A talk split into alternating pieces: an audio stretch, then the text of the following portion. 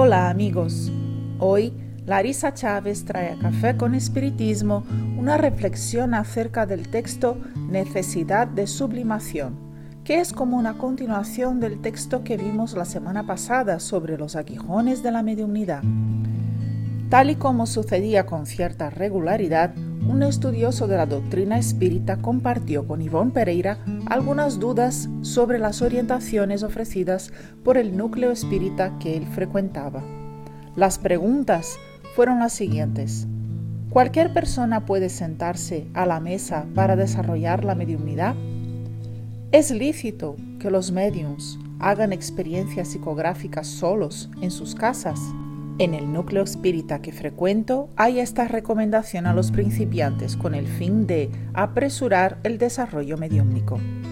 Para contestar a estas preguntas, hablamos de lo que Yvonne ya dijo un poco en el capítulo que estudiamos en la semana pasada, cuando explicó que si por un lado la mediunidad es un fenómeno natural presente desde siempre en la humanidad, por otro la doctrina espírita nos enseña sobre la prudencia y la vigilancia necesarias a todo aquel que se disponga a servir de instrumento entre los dos planos.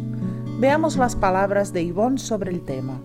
De ahí que la prudencia y la vigilancia aconsejan al candidato hacer una iniciación doctrinaria previa, conocer las leyes que rigen el ejercicio de la facultad mediúnica y su finalidad, evaluar la delicadeza del compromiso que asume, las responsabilidades que las actividades que vendrá a ejercer acarrearán e incluso los peligros que correrá expuesto a las investidas de los espíritus desencarnados menos buenos o sufrientes.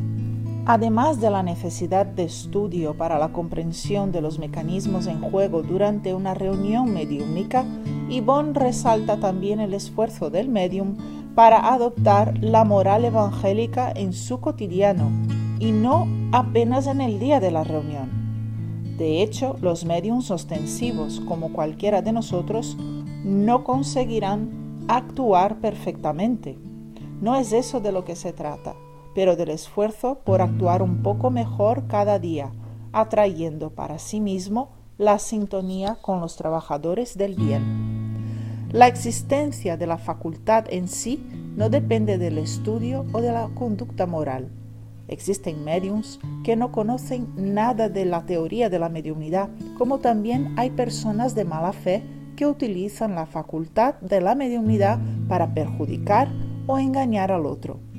Las orientaciones ofrecidas por Yvonne con una base en la codificación espírita tratan del buen aprovechamiento de la mediunidad sublimando su utilización con el fin de traer un beneficio del bien y de la fraternidad.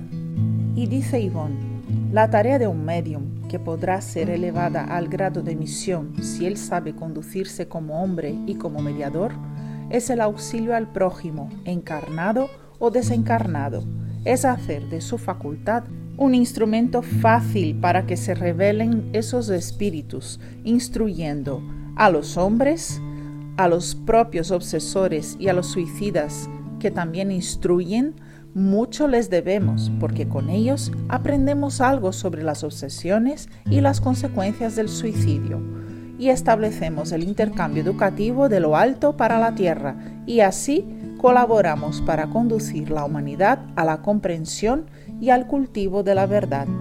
Aquel que desea desarrollar su propia facultad debe meditar un poco antes de sentarse a la mesa de los trabajos mediúmnicos y de romper las compuertas de su don a las fuerzas ocultas de la naturaleza.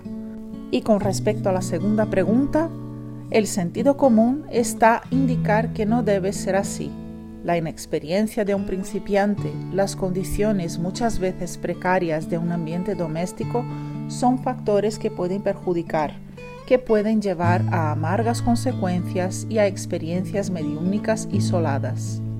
En verdad, algunos mediums vienen procediendo de esta manera con mucho éxito, pero después de identificarse con las enseñanzas y las advertencias de la doctrina espírita y ciertos de que poseen asistencia espiritual auténtica. Empecemos por el estudio continuo y por el servicio al prójimo, amigos míos solicitando de nuestros benefactores espirituales que nos orienten por los caminos que debemos recorrer. Un gran abrazo a todos y hasta el próximo episodio de Café con Espiritismo.